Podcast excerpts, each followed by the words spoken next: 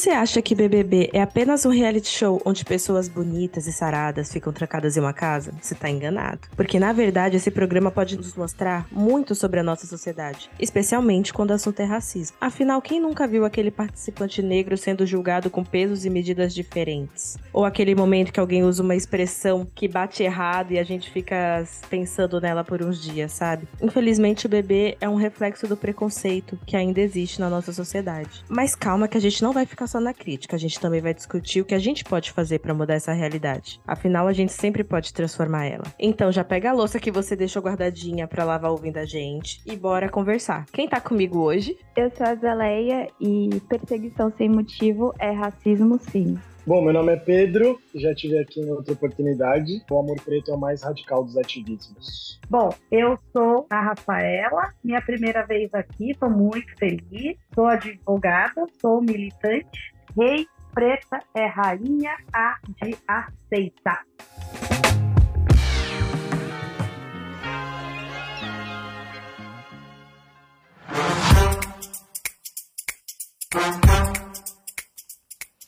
Sabia que você pode apoiar esse projeto pelo PicPay?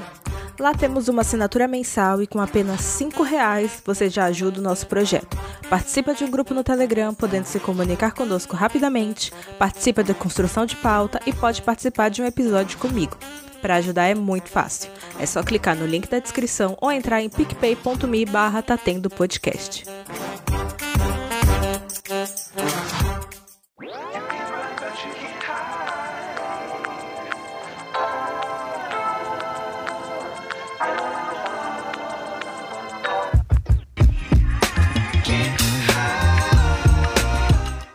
Se a gente parar pra pensar assim, eu acho que no último episódio que a gente conversou sobre isso, até com o Pedro mesmo, eu fiz esse comentário e eu volto nele, que o racismo tá mudando e tá ficando cada vez mais difícil perceber e evidenciar. Porque antigamente era uma coisa mais escrachada, com palavras mais diretas. A gente tinha vários filmes dando exemplos de como rolava. Era até piada, era aceito. Mas agora que a gente já entendeu e concorda que é um problema, todos concordam que é um problema, as práticas mudaram. Como que você vocês acham que são essas práticas hoje em dia e como elas aparecem, inclusive, na TV? Bom, assim, o que a gente vê claramente é que o que acontece é uma continuação da segregação, só que de forma cada vez mais subjetiva, né? Então, por exemplo, tudo isso que aconteceu nesse Big Brother, em outras edições, mas acho que nesse muito mais, a gente vê, por exemplo, ah, não gostamos da atitude do Fred porque ele é arrogante, não gostamos da atitude dele, qualquer coisa, por exemplo,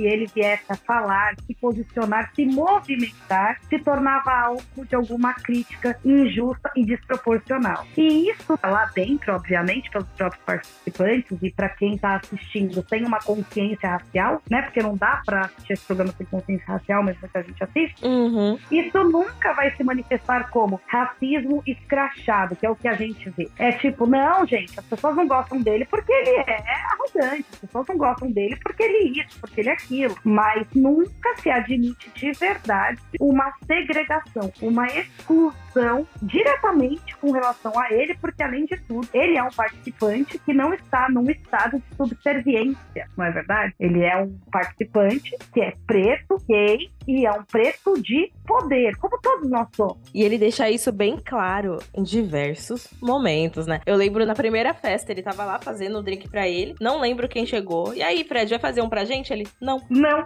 exatamente. Tem um pingo de preocupação. Não. E eu acho que ele trouxe, quando ele deu aquele primeiro discurso que ele falou, é doutor sim, né? Ninguém gosta de ouvir isso. E por que que isso foi muito importante? Por exemplo, no meu caso, no caso do doutor Pedro, a gente tem que se impor nesse sentido, né? Eu sinto isso na minha profissão todos os dias. Uma advogada branca é a doutora fulana. A Rafaela tem coragem de vir me chamar de Rafael, você entende?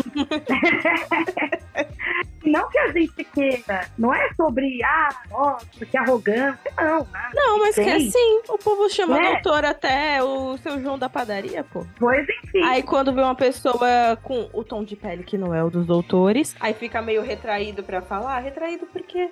E não sei nem ser retraído, né? Vamos e convenhamos que a pessoa olha uma advogada preta, um advogado preto e fica, ai, será que é advogado mesmo? Deixa eu ver só o AB. Eu, eu sou uma pessoa que brigo todos os dias aqui, porque Será que vai levar a sério? Porque agora todo preto é militante mimizento, né? Então vem da por cima advogado. Será que vai levar a sério? Ou vai ficar fazendo palestrinha lá dentro? é por aí. Quando ele que se levantou essa questão de ser médico e tal, eu já sabia que ele era médico, porque eu vi no Big Day. Mas eu nunca Aham. tinha parado pra pensar em quantos médicos pretos eu fui. E eu não fui nenhum. Eu nunca, é, ninguém.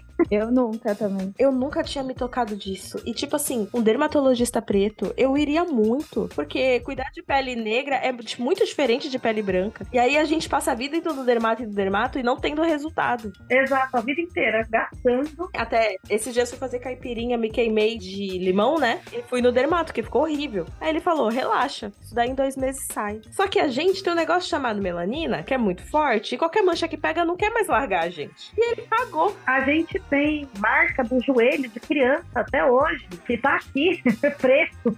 A gente não tem o costume de tratar se parar pra pensar, né? Tanto as físicas quanto as emocionais também. Porque a galera nesse BBB tá engatilhando direto. Tá um absurdo, gente. Uma cena que me pegou ontem foi o César chorando, vocês viram? Sim. E por um motivo super justo. Quando ele tava brigando antes de realmente ir pro quarto chorar, eu tinha achado engraçado até.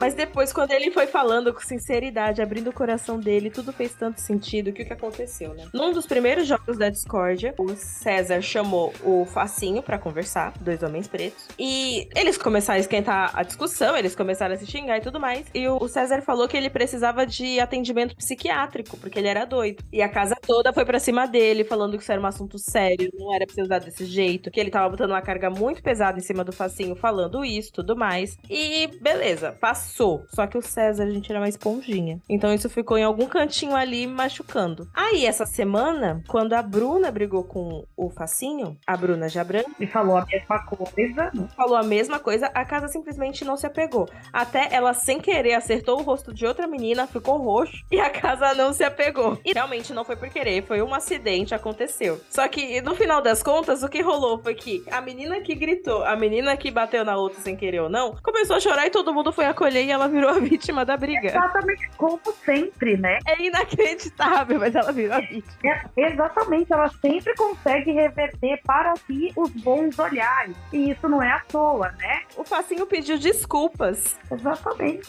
Gente, assim, isso é lamentável, né? A gente tá vendo todos os dias os dois pesos e as medidas sendo colocados como realmente são no nosso dia a dia, né? Que quando a gente vê isso em rede nacional, dois sentimentos. A gente fica com os gatilhos aguçados, tá todo mundo sofrendo, vendo tudo isso. Uhum. E com um pouquinho, de um pouquinho, bem pouquinho por cento de esperança que a sociedade passe a, a olhar essas situações de forma diferente. Mas mais que tudo é o gatilho, porque ver o César chorando daquela forma, o sentimento de injustiça é muito grande, né? O César, o Fred, o dia que o Fred chorou sozinho também, num canto da casa, absolutamente sozinho, sabe? Sendo traído pelos próprios companheiros. Porque ele tá o tempo todo sozinho nesse jogo. Porque as únicas pessoas que ele se apegou foi que Gustavo, que não são amigos dele. Então, Exato. ele desde o início tá sendo excluído e perseguido. E, tipo, ele sempre tem uma porcentagem ínfima de votação e tá no paredão toda semana. E vocês viram, por exemplo, né, a comoção que foi a perseguição contra a Juliette e a zero comoção que foi a perseguição contra Fred Nicasso. Isso tem nome, isso é racismo. é simples. Porque é como se ele merecesse. Ela não, ela não merecia. Porque as pessoas se compadecem, e se compadecer tem tudo a ver com a cor da pele. Pedro e Érica estão aí pra dizer se concordam ou não. A gente viu esses dias uma experiência rápida, né? Colocaram uma criança preta no meio da rua. Nossa, eu vi. É uma agonia, gente. Dá vontade de chorar, gente. Sim. A criança loira é a Bruna, certo? Numa analogia simples. E a criança preta somos todos nós. E aí, muito simples, todo mundo olhar a criança preta e falar, tá na rua mesmo, deve ser da rua, né? Não precisa ninguém saber se ela tá bem, não precisa saber se ela precisa de alguma coisa. E é o mesmo paradigma que aconteceu com o Fred dentro da casa, com o César, que é a negligência aos nossos sentimentos, a tudo relacionado a nós. O ponto inicial foi aí justamente para falar que o racismo ele tem, né, se mostrado de forma muito mais ardilosa aí nos últimos tempos. Eu não sei se eu cheguei a comentar isso outra vez, mas é algo que eu sempre gosto de falar tem para mim que o racismo é uma tecnologia, né? E como uma tecnologia, ele se adapta, ele se renova, ele cada dia mais tá mais sofisticado, tá mais sutil, tá mais, né? Só que o que tá dentro da instituição e dentro da estrutura que tá imposta, a gente não retira, né? Então, por mais sutil que seja, por mais, enfim, delicado que ele pareça ser, no fim de toda essa história, quem acaba pagando o preço disso é a gente. Eu tenho opiniões muito particulares em relação ao BBB e a vários outros espaços, enfim. A gente falou da questão de médicos, a gente falou da, da questão de ocupar esses espaços e eu acredito que a gente não deve ocupar todos os espaços. Eu acredito que a gente pode ocupar todos os espaços, mas eu acredito que a gente não deve ocupar todos os espaços. Eu acho que tem espaços que são feitos simples e puramente para massacrar a gente e o BBB para mim é um espaço muito claro disso assim, sabe? Quem tá por trás, quem é a direção, quem é a equipe, a forma como a coisa é mostrada. Isso parte de uma escolha, como eu mesmo disse, a gente pode ocupar todos os espaços, mas eu não acredito que a gente deva ocupar todos os espaços, né? Conforme a discussão sobre o racismo e toda essa questão de oportunidade se avança, eu acredito que todas essas questões passam por escolhas nossas. Então, tem alguns momentos da vida que a gente vai poder escolher e outros não. Vou dar um exemplo pessoal. Eu hoje trabalho numa empresa e que a grande maioria, 90, 95% dos funcionários são brancos.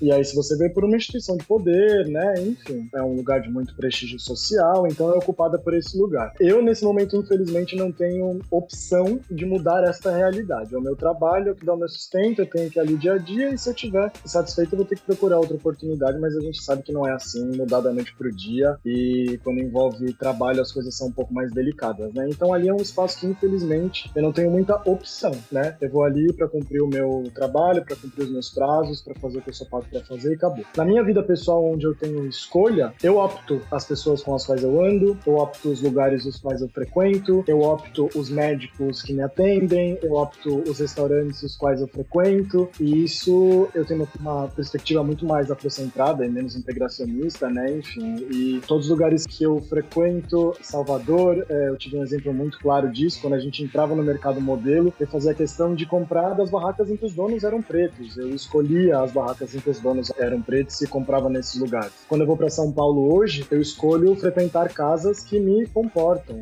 casas e eventos, lugares feitos para pessoas como eu. Dou prioridade, obviamente, a grande maioria das vezes como em restaurantes que os donos são pretos, frequento casas em que os donos são pretos. Médicos a mesma coisa, geralmente faço um mapeamento, né? Vou atrás, isso custa. Quando eu digo que sou parte de uma escolha nossa, exige esforço também, né? Porque é, é foda de achar, mas tem. Então, da gente ir atrás, correr atrás e entender que para mudar essa realidade também parte de escolhas nossas. Então, eu acredito exatamente o que eu disse, né? Eu acho que espaços como esses, né? Como o BBB, por exemplo, são espaços que não são feitos pra gente e que o fim de todas as edições que a gente vê são pessoas pretas saindo massacradas, né? Fred Nicásio, Carol Conká, enfim. Que por mais que tenham tido as suas atitudes que contestáveis ou não, enfim, não vem ao caso, eu acho que saem muito mais massacradas do que outras pessoas que muitas vezes têm atitudes similares, né? Então, a minha perspectiva hoje é muito em cima disso. A gente pode ocupar todos os espaços, mas não sei se a gente deve ocupar todos os espaços. Eu tô mais preocupado hoje em que a gente construa os nossos espaços, que a gente construa as nossas narrativas, que a gente possa, enquanto povo, se unir para poder, de fato, criar lugares e programas e todos os tipos de coisas que contemplem a nossa existência, de fato. Uma narrativa feita, pensada por nós, para nós. Acho que é muito menos agressivo e sim é feito é, diante de um lugar seguro e pensado por pessoas pretas, enfim. Então, diante dessa possibilidade de estar em, em outros espaços, sim, na grande maioria deles, principalmente nos espaços em que não tem a nossa cara, a gente vai ser massacrado, né? E justamente para o racismo ser uma tecnologia, que a gente tem que se fortalecer, a gente tem que estar junto dos nossos, a gente tem que apoiar os nossos. Luta preta é luta coletiva, então não existe vitória individual para o nosso povo, é sempre muito importante que a gente chegue em algum lugar e mantenha a porta aberta para que outras pessoas acessem também esses espaços. Mas hoje eu, Pedro, mais importante do que lutar para estar em espaços que não me comportam, eu pretendo criar novas narrativas e novos espaços espaços em que o nosso povo se sinta mais acolhido e mais respeitado mesmo, entendeu? Então, basicamente isso. Obviamente que a medida não é a mesma, a medida nunca vai ser a mesma, infelizmente. É, a sociedade foi construída em cima disso, né? O racismo é algo que já está enraizado no mundo todo há muito tempo. Sempre vão ter muitas pessoas que vão lucrar com o nosso trabalho, se a gente vai ver na música, com todo o processo de criação científica que as pessoas negras tiveram por toda a história, né? E se a gente olha quem são os representantes dessa nossa cultura criada por nós, são pessoas brancas muitas vezes, né? Quem são as rainhas do axé da Bahia? De fato, quem está lucrando mais não é Margarete Menezes, a Cláudia Foi. Leite, é Ivete Zangalo, Daniela Merkel. Uhum. Então, até o que a gente cria, eles se apropriam e conseguem levar isso para outro lugar. Por isso que hoje eu estou mais preocupado em me unir aos meus, aos nossos, né? Para que a gente possa construir novas narrativas e evitar que situações desse tipo aconteçam. É lamentável, mas a gente tem que aprender a lidar, infelizmente. Eu concordo com você, mas eu concordo em partes. Eu concordo muito, por exemplo, quando a gente pensar, ah, eu quero ir no restaurante X, porque eu ganho o suficiente para ir lá, mas eu já sei antes Perfeito. de sair de casa que não vai ser um ambiente tão legal. Então, para que que eu quero tanto estar tá lá? Se eu não gosto de um serviço,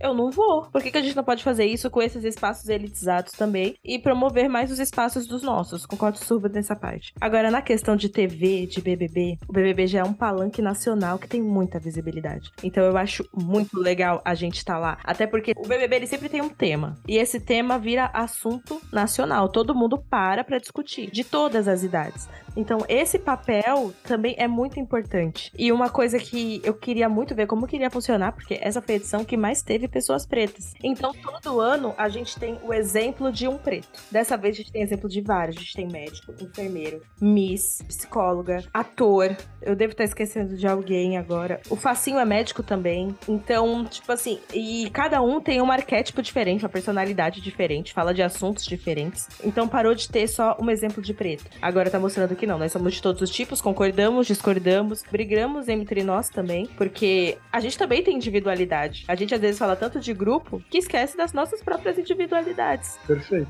E nesse bebê a gente tá vendo isso. Agora, uma coisa que não mudou tanto é que, por exemplo, até abrir uma discussão nova, né? A gente nunca falou em BBB que alguém foi votado por causa de cor. Porque em todo paredão que tivesse uma pessoa negra, ela seria minoria, porque só tinha uma pessoa na casa, se for qualquer paredão formato, ia ter um. Agora, a maioria dos paredões são pretos. Porque mesmo tendo tantos pretos assim, acabou que se dividiu um grupo de maiorias pretas e outro grupo de maioria branca. O branco tá ganhando. Como sempre, né? E, tipo, hoje eu tava vendo um papo, tipo assim, tem 14 pessoas na casa. E eles estavam já pensando em quem eles iam votar. E eles falaram: nós só temos três opções. Tem 14 pessoas na casa. O outro grupo ainda tem umas seis pessoas, eu acho. Como que ele só tem três opções? O BBB tá chato porque virou perseguição. Exato. Mas isso, na verdade, reflete o que realmente acontece na sociedade, né? De um ponto de vista, é muito triste, porque, por exemplo, nessa edição eu fiquei feliz quando eu vi um monte de gente preta, exatamente como você está falando, de diferentes uhum. profissões, diferentes posicionamentos, mas eu sabia que assim que chegassem lá, não existiria uma união. E aí que eu penso, num programa de rede nacional, de alta visibilidade,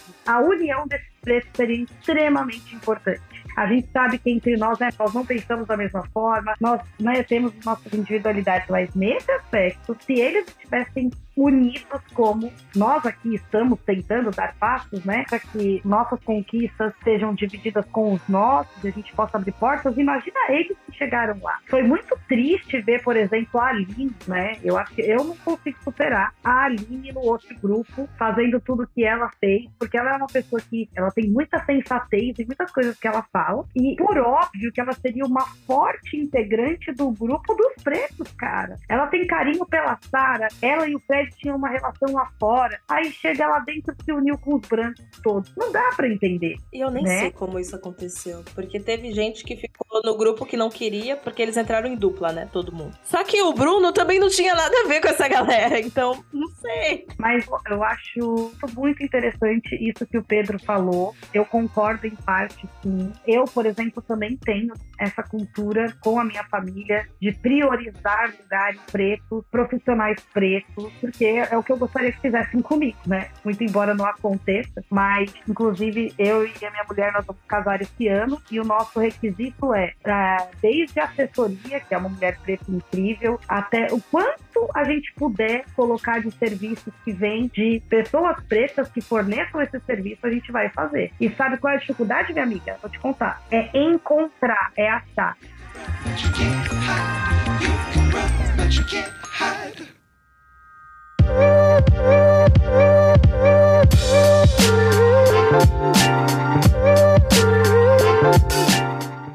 Inclusive, não sei se tu chegou a ver no Twitter essas coisas, eu discuti entre aspas com uma amiga minha por conta do BBB, né? Não vi. Porque ela chegou e tava falando, ai, o sapato, não sei o que, que ela acaba babando o ovo dele. É, a minha amiga é branca e tal. Falei, mano, tu vai passar pano pra esse racista porque ele ficou de perseguição com o Fred. Por isso que eu falei, né? Perseguição sem motivo pra mim é o quê? Racismo. Aí eu tava até conversando com ela sobre isso. Eu não considero a parte do sapato racista. Eu acho. Muitas coisas ali eu vejo alguns pontinhos. Tem outras que eu considero mais, mas o sapato não. Não, o Gustavo e a Kay, é- as pessoas que eles não gostavam era o Fred, era a Tina e o Gabriel. O que, que eles tinham em comum? Entendeu? Então, eles sim. Eles não gostavam de ninguém do grupo deles, aliás. Ainda mais a Amanda também já fez vários comentáriozinhos também, muito importante. A Amanda é horrível, gente. E ninguém fala dela. Eu perdi, eu não tô nem sabendo. Então, ela e o sapato, assim, é o casal na sutileza, sabe? Exato. Você, você não percebe, mas eles estão sendo, entendeu? Fora que o sapato já começa que ele é bolsominion. É? Gente, eu É. não peguei essas info, não. Ele tava lá nos lutadores, né? Teve uma reunião com o José Aldo, tudo. Teve lá um jantar, alguma coisa assim, um almoço, alguma coisa do tipo, com o Bolsonaro na época. Todos, a maioria dos lutadores são, né? Sem exceção. Sim, todo aquele grupo lá, todos eles, sem dúvida. O sapato é um racista polido, sabe? Exato. A Amanda, no mesmo nível ali. Vocês lembram de algum exemplo dele, de alguma coisa? Porque realmente não chegou em mim, agora eu tô interessada. Mas minha irmã, você quer exemplo maior que ele pegar uma única informação básica, boba, que ele teve do Fred. E aí, primeiro que eu, eu- além de ser racista, ele tem um ego enorme, né? Porque o que Sim. deu pra perceber ali é que, meu Deus, não pode falar de mim. Nesse jogo, eu não pode falar de sapato aqui, né? Muita gente tá com isso, né? Isso me irrita demais. Não, é o Voldemort, não pode falar o nome dele. Porque, além disso, ele pegou um assunto de pouca importância, fez desse assunto realmente, como a Erika falou muito bem, um motivo de perseguição que não é motivo. E ele ficava plantando na cabeça das pessoas, até quando elas já tinham esquecido do Nicasso, pelo menos por um, dois, três segundos, ele ia lá e falava de novo. Porque ele ficou, na verdade, com o ego muito ferido. Sim. E quem é esse preto aqui, vindo apontar um erro meu, eu, o branco, o Deus? Você entende? Exatamente. E da Amanda, quando acho que foi o Christian que foi falar com ela referente à intolerância religiosa, né? Ela apoiou. Ela apoiou o Christian. Ela falou: ah, não é intolerância, não. Eu não vi a Amanda falando disso. Foi, gente. O Christian falou: ai, será que isso daí influencia? Ela falou: não, isso não é intolerância religiosa. Gente, essa Amanda, ela me dá num nervo, num nível. Que bom que a gente vai ter pra desabafar.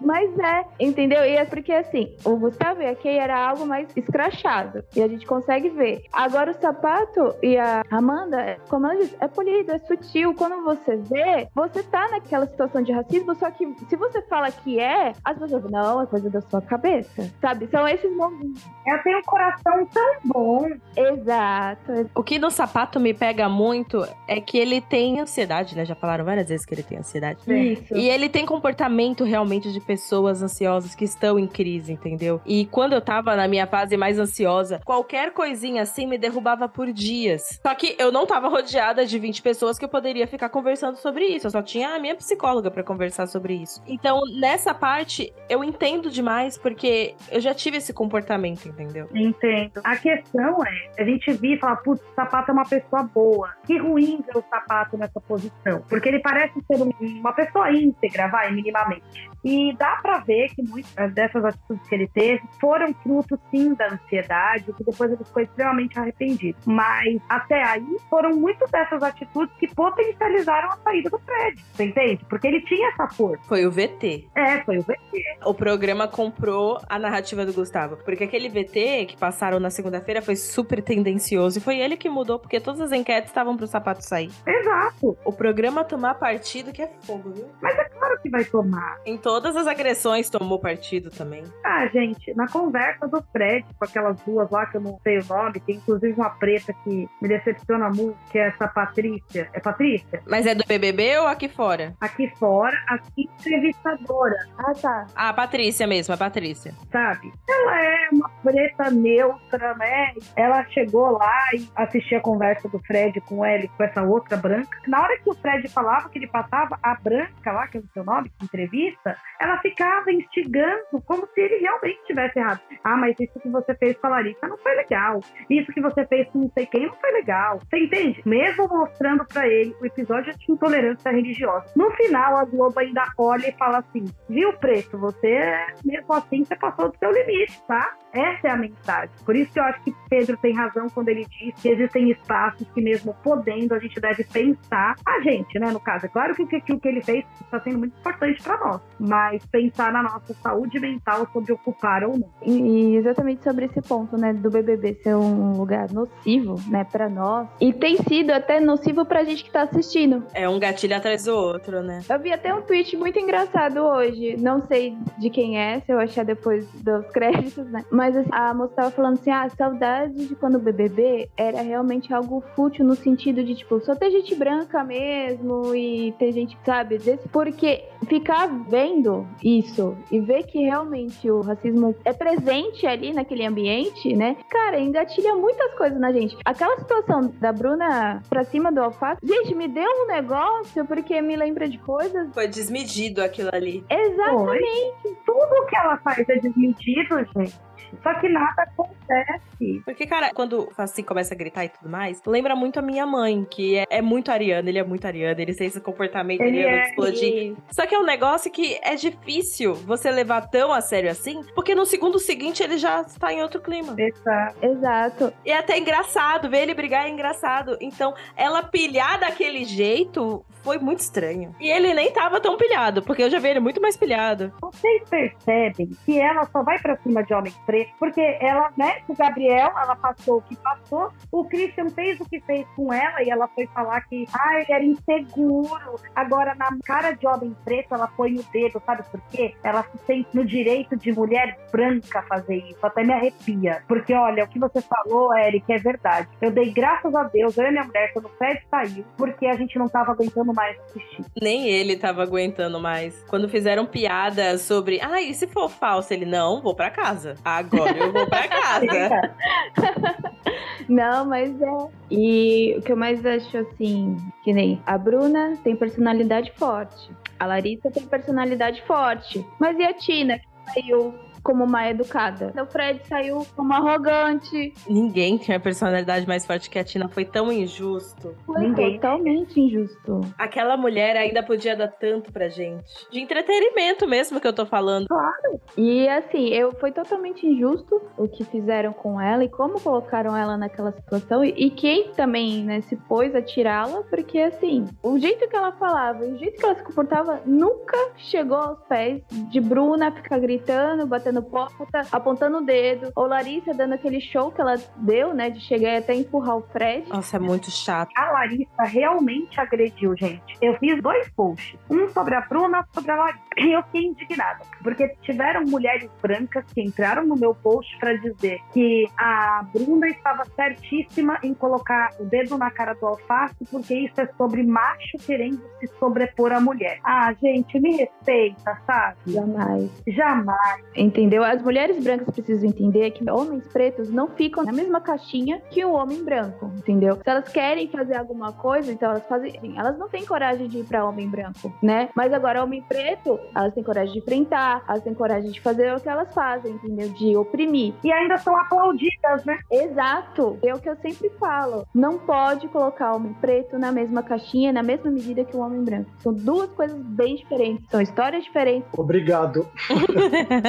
Entendeu? Mas é, é a realidade. Agradeço pela sua narrativa. Porque, assim, as pessoas têm essa mania, e eu vou ser sincera, assim, eu sou uma pessoa de esquerda e tudo, mas eu tenho muita dificuldade em conviver com feminista, no geral. Ah, porque o feminismo é racista, né? Exato, entendeu? Então, assim, pessoas perguntam e tal, eu falo que eu não sou, porque o feminismo não é feito para mim, né? Como a Angela Davis, num discurso que ela fez uma vez, né, que eu tenho um dos livros que ela tem, ela fala sobre isso, sobre, ah, as feministas reclamam porque as mulheres pretas não vão às reuniões. É claro, vocês não levantam pautas que sejam das mulheres pretas, entendeu? Não levantam pautas que sejam das minorias. Então, assim, elas vivem por elas. Assim como essas mulheres aplaudem, né, é, a situação da Bruna, a situação da Larissa, porque, olha, vou ser sincero, a agressão que a Maria deu, agressão entre aspas, né, porque foi o balde que chegou e bateu na cabeça. O balde escorregou. Natália? Da Natália, isso. Que foi a expulsão dela. Se fosse a mesma medida, a Bruna teria que ter sido, porque foi sem querer, mas ela na hora da explosão bateu, né, na Amanda. E a Larissa também, por ter empurrado o Fred. Por muito menos, outros integrantes também foram expulsos por empurrões e outras coisas, entendeu? Posso, inclusive, completar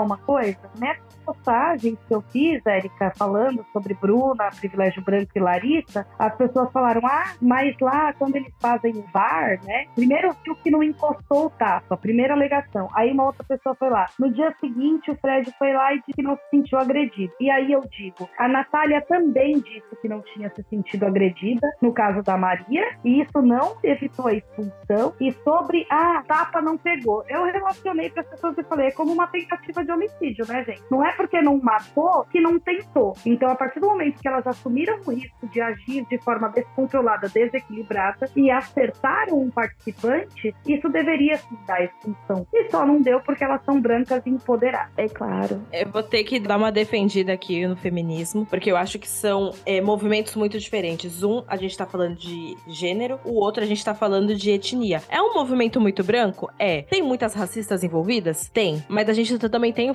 feminismo preto, que fala das pautas mais voltadas para eles, que é tudo que a gente fala sobre negritude, a gente tem que ter um grupo só para discutir esse ponto relacionado à negritude. Porque tudo relacionado a gente tem esferas diferentes, tem âmbitos diferentes que também precisam ser olhados. Porque se for um grupo unificado, a gente nunca vai ter voz. Mas eu não invalido o feminismo, entendeu? Mas concorda que, assim, se é algo de gênero, por que não pode ser unido? Por que, que a gente tem que separar? Se tem que separar é porque tem alguma coisa errada, entendeu? Porque o assunto vai ser gênero. Mas claro que mesmo dentro de gênero, a gente ainda tem também uma diferença étnica. E aí a gente vai tratando dentro disso, entendeu? Eu não invalido o feminismo, não consigo fazer isso. Foi uma temática que eu li por muito tempo e eu lembro que eu tava num grupo super massa de pessoas muito legais, assim, do Brasil inteiro, que a gente discutia questões da negritude, né? E eu lembro que o primeiro encontro que a gente teve foi sugerida a leitura de um livro, um documentário, enfim, alguns vídeos do YouTube. A gente fazia essas leituras e assistia para que todo mundo chegasse nas reuniões no mesmo pé e a gente pudesse discutir essas matérias, né? E o primeiro tema que a gente discutiu foi o mulherismo africano. Essas minhas amigas de São Paulo, inclusive, depois me alimentaram de informações sobre o mulherismo africano, porque o mulherismo africano nada mais é do que uma perspectiva, né, das mulheres matriarcal, a sociedade enquanto é, África é matriarcal, né? A sociedade no continente africano é matriarcal, então a mulher é dona do lar, a mulher cuida da sua família, a mulher tem essa mesma figura que o homem tem na nossa sociedade. E o mulherismo africano é um movimento construído e lapidado por mulheres negras. Então, o cerne dele, a base dele, nasce de pensamentos de mulheres negras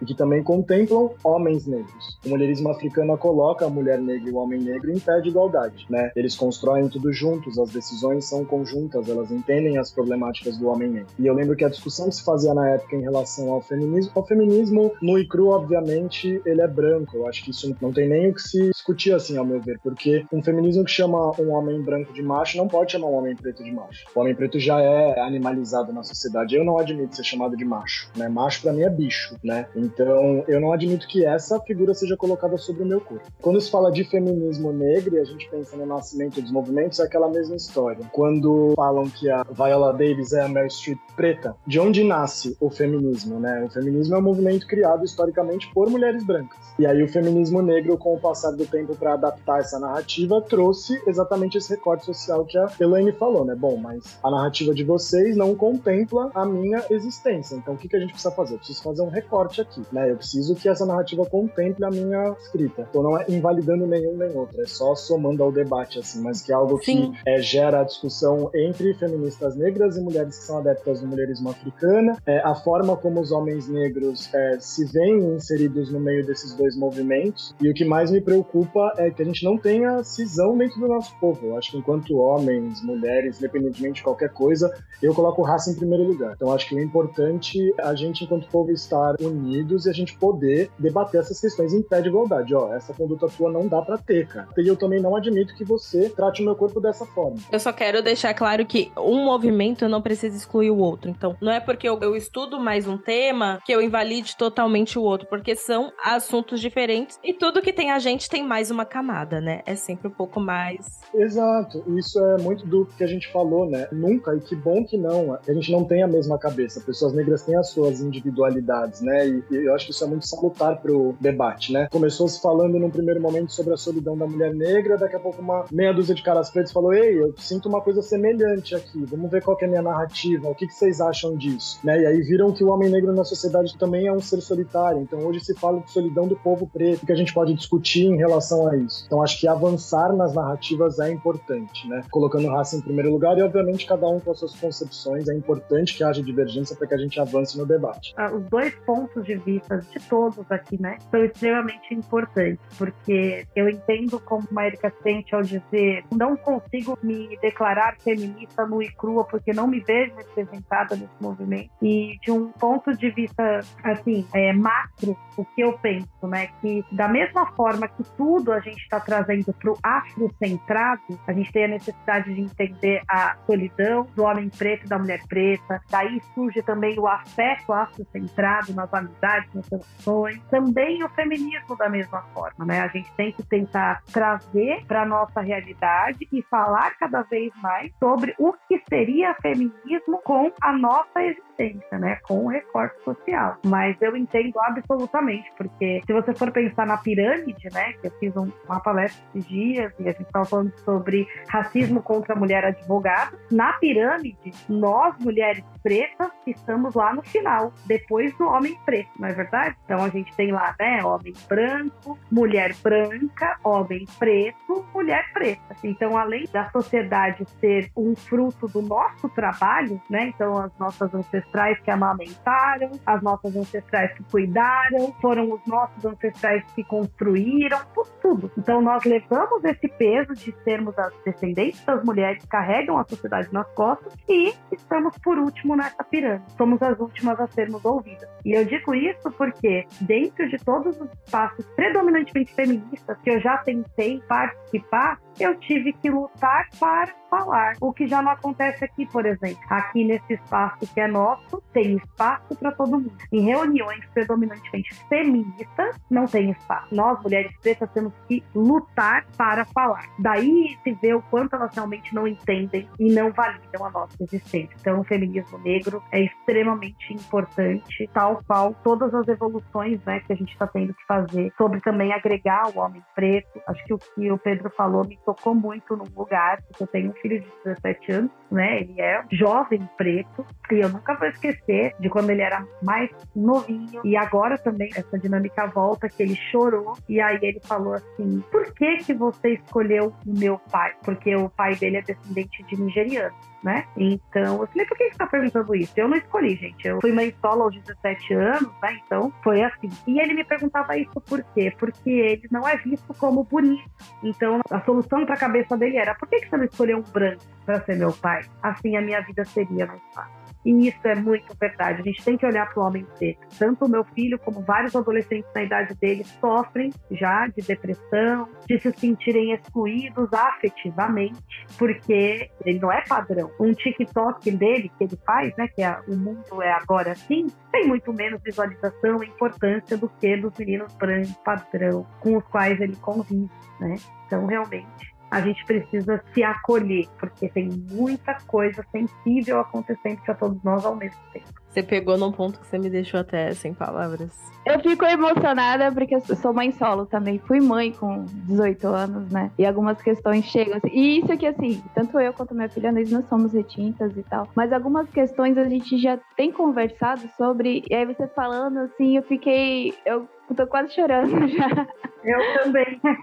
Ai, obrigada por poderem me ouvir. Eu ia somar, né? Eu tive uma conversa com um menino que eu converso, enfim, é preto também. Ele tava feliz, né? Porque ele conseguiu um free lá numa floricultura e uma foto que ele me mandou de um buquê assim, meu olho encheu d'água na hora, né? Eu falei, caramba, eu lembrei de uma história que diz que a grande maioria dos homens negros recebem a sua primeira flor no enterro.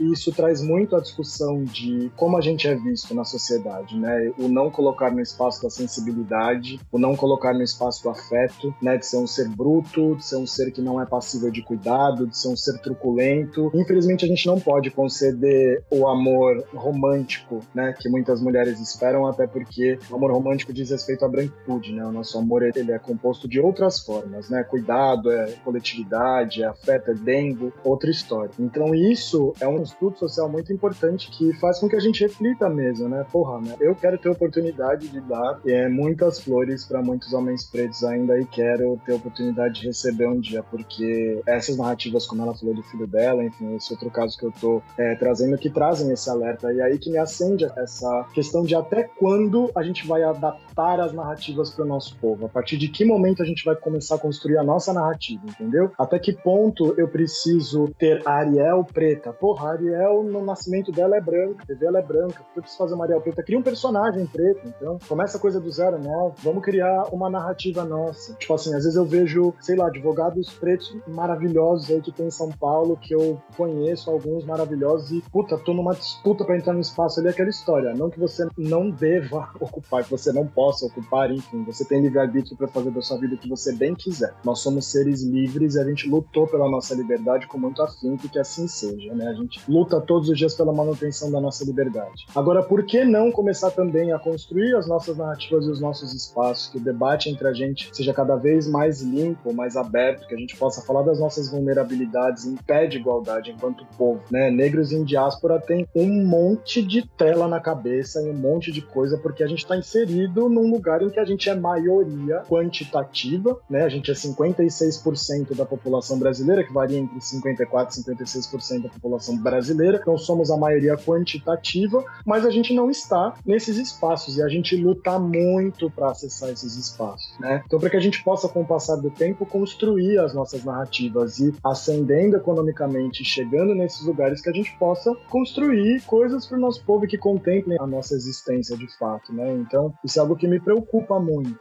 mas eu sinto que é, abrir o debate é muito importante. Isso que a gente está fazendo aqui é muito importante, né? Abrir o debate para todas as narrativas e que o nosso povo possa se ouvir com sensibilidade e em pé de igualdade. Né? Da mesma forma que eu já ouvi o relato de muitas mulheres gordas que chegam a falar, ah, mas essas páginas só trazem mulher preta padrão, né? Só trazem mulher preta do bundão, do peitão alto, eu não me sinto contemplada por essas partes. É uma mulher preta gorda que está dizendo, oh, o nosso movimento não está me contemplando, né? Vamos inserir a minha narrativa a partir das nossas perspectivas e das nossas discussões, né? Pessoas pretas discutindo sobre esse espaço. Então acho isso não só muito importante como fundamental. Né? É aquilo, você começa o movimento, as camadas vão aparecendo, e aí o movimento tem que ir crescendo, e às vezes tem que ir se subdividindo para poder realmente ter a mesma quantidade de atenção para todas as camadas, né? Para que todas possam ser evidenciadas e contem as suas histórias. Falando da Ariel que você comentou, eu concordo com você que poderia ser uma personagem nossa criada pra gente, mas ao mesmo tempo, nada paga aquele vídeo das meninas reagindo ao trailer, sabe? Nada paga, aquilo é lindo eu me emocionei. Sabe, é a coisa mais linda do mundo, sabe? É que é uma mega produção, com uma Ariel preta, as meninas chorando, você vê a importância disso também, sabe? Pode ser uma migalha, pode ser uma migalha, mas cara, já fez tanto, sabe? É daqui para cima. Agora é só crescer, só começar. Ela vai abrir o caminho ali, vai mostrar que dá dinheiro, que dá bilheteria, que tem um mercado querendo consumir e começam outras produções, que nem a Mulher Rei fez também. Porque ninguém esperava a bilheteria que teve. Aquele filme é maravilhoso. Não, é incrível, né? É o melhor filme dos últimos tempos, gente.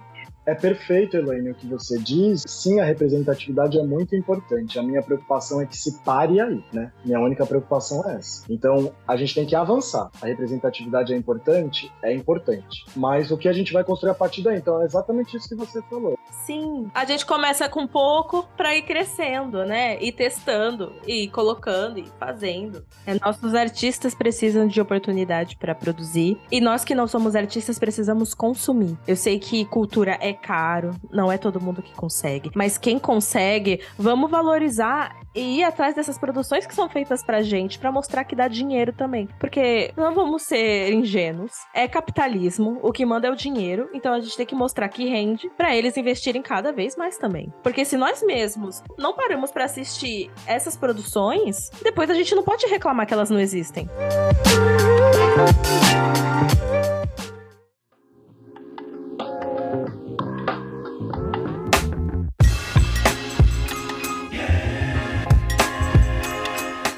Acho que temos. É um terço, né? Mas pra caber em 40 minutos, coitado do Júlio. É um, é um, assunto muito amplo, a gente tem que nichar. Sim. a gente tem que marcar um outro pra próximo e pegar um tema, porque tem muito. Ai, se você tiver ideias, por favor, me passa. Legal, eu tenho muitas sugestões. Espero que a gente possa gravar mais vezes, todos juntos. Ah, eu vou porque amar agregou demais pra minha vida. E quero agradecer a vocês, né, gente? Porque olha quanta coisa boa que tem pra gente sair daqui pensando. Isso que é bom, isso vale a pena. Já deixa seu arroba pra galera te seguir. Arroba preta na justiça e vou seguir vocês também. Gente, muito obrigado pela gravação. Foi incrível, foi edificante agregou muita coisa. E, e, é muito legal quando a gente tá pensando uma coisa sozinho por alguns dias e do nada vê que tem mais alguém pensando sobre isso também. E a gente conversa e a gente expande o tema e aprende mais sobre isso. Formar opinião é isso, né, gente? É parar para conversar. E quando você sentir alguma coisa, não deixa isso só para você, externaliza, porque a gente só muda a sociedade com debates. E os debates podem começar em qualquer lugar. Eu tô muito feliz de poder ter essa oportunidade aqui com vocês, porque esses últimos episódios, como a minha página fala disso, e essa é a minha missão, né? Eu decidi que eu iria fazer essa missão em prol da minha comunidade. Então eu falo muito sobre racismo, homofobia e direitos das mulheres, né? Violência contra mulheres e tudo mais. Então acaba que chega algum momento eu também fico mal. Às vezes eu esqueço, eu sou vítima de tudo isso. Então esses dias eu fiquei muito mal com esses episódios do BBB. Obrigada, Elaine, pelo convite. Obrigada, Pedro e Érica, pela escuta também. Foi muito bom, porque é muito ruim não ter quem falar. A gente tem algumas pessoas pretas no nosso convívio, não são tantas ainda, mas a gente está buscando fazer mais amizades e eu espero ter novos amigos, viu? Vai ser um grande prazer que a gente faça coisas juntos. Acho muito importante essa rede de apoio. Que delícia. Elaine, muito obrigado, muito obrigado pelo convite mais uma vez. É, adorei o debate, a troca é sempre saudável, salutar. Agradecer as meninas aí pela troca também, pela disponibilidade. E é isso, gente, é isso. Muito obrigado. Arroba Pedro. Ah, meu arroba, meu arroba. Essa é aquela parte que é o arroba, falar o que vocês fazem, vender o peixe. Ah, então, exato, exato. É, porque lá tem uma coisa, é, tem uma coisa a mais dos meus looks, os conteúdos lá. Obviamente, me sigam, curtam, adoro, podem mandar biscoito, enfim, não me incomodo com nada. Meu arroba é Pedro H Oliveira A, dois As no final e underline. É isso, gente. Um beijo. Obrigada, Elaine, pelo convite novamente, né? Finalmente um tema mais de boa. Quer dizer, mais de boa não, né? ah, esse mais de boa? não. Não, a gente acaba mexendo em algumas feridinhas, assim, algumas cicatrizes, mas é bom. Eu não consigo gravar um episódio de boa, amiga. Eu não sei o que acontece. Não, tudo bem. Mas é isso. Agradeço o convite. É um tema que a gente tá sempre conversando e debatendo, né? E aí eu fiz uns reboliços aqui pra dar tempo de fazer tudo aqui. mas é isso. Obrigada de coração. E quem quiser me seguir é azaleia, né? Com cinco underlines. Fica tipo uma linhazinha tanto no Twitter quanto no Instagram. É isso, gente. Obrigada. Gente, o arroba deles vai estar tudo na descrição. A gente já tá tendo podcast em todas as redes. Nos manda e-mail pro tatendo.pod.gmail.com. Nos apoie pelo PicPay, nos dê cinco estrelas no Spotify, ative o sininho. E até a próxima, gente. Tchau!